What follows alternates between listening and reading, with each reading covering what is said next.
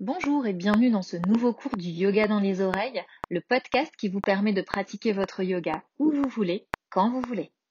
Je m'appelle Virginie, je suis prof de yoga et votre hôte dans ce studio de yoga audio. Aujourd'hui, je vous propose un épisode particulier dans lequel on ne pratiquera pas, mais qui va nous permettre de comprendre ce que sont les chakras. En effet, à partir de cette semaine, nous allons explorer ensemble ces centres énergétiques qui jalonnent notre corps. Les sept prochains épisodes seront donc consacrés à chacun des sept chakras principaux. Et si on commençait par la fin?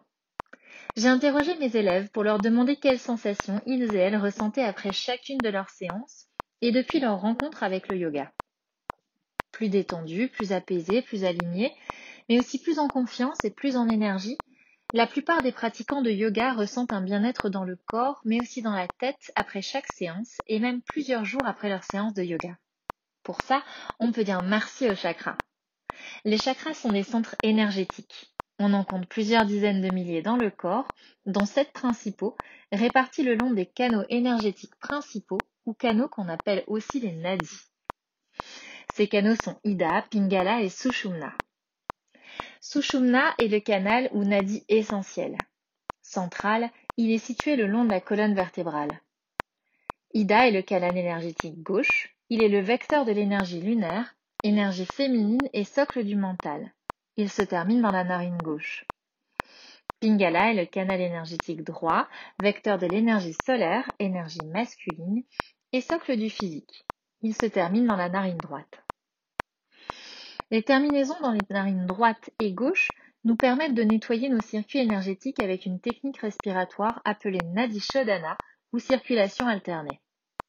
Je vous renvoie à la lecture de l'article consacré à ce pranayama sur yoga-etc.com. Vous trouverez le lien dans la description de l'épisode. Revenons à nos chakras. L'énergie circule le long des nadis Ida et Pingala qui se croisent sept fois dans le corps au niveau des chakras. C'est d'ailleurs ce qui définit les sept chakras principaux. Chaque chakra est directement lié à un organe, à une émotion et à une ou plusieurs glandes du corps humain. Lorsque les chakras sont en déséquilibre, l'énergie ne circule plus dans le corps. Un blocage entraîne donc des conséquences physiques ou psychologiques. Alors comment activer ces chakras? L'activation des chakras se fait par des pratiques physiques, respiratoires et alimentaires, et ça nous le verrons dans chaque épisode consacré à un chakra particulier.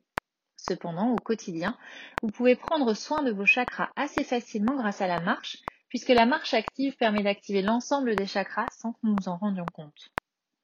Vous pouvez également pratiquer les salutations au soleil qui activent tous les chakras, quelle que soit la salutation choisie. La A et la B issues de la tradition Ashtanga ou la C. D'ailleurs, si vous n'avez que 20 minutes pour prendre soin de vous et de vos chakras, faites des salutations au soleil. Je vous renvoie pour cela au tout premier cours du yoga dans les oreilles autour des salutations au soleil. Les sept prochains épisodes du Yoga dans les oreilles nous permettront d'explorer à chaque fois un chakra particulier. Alors on se retrouve bientôt sur les tapis pour le premier d'entre eux, Muladhara Chakra. À très vite!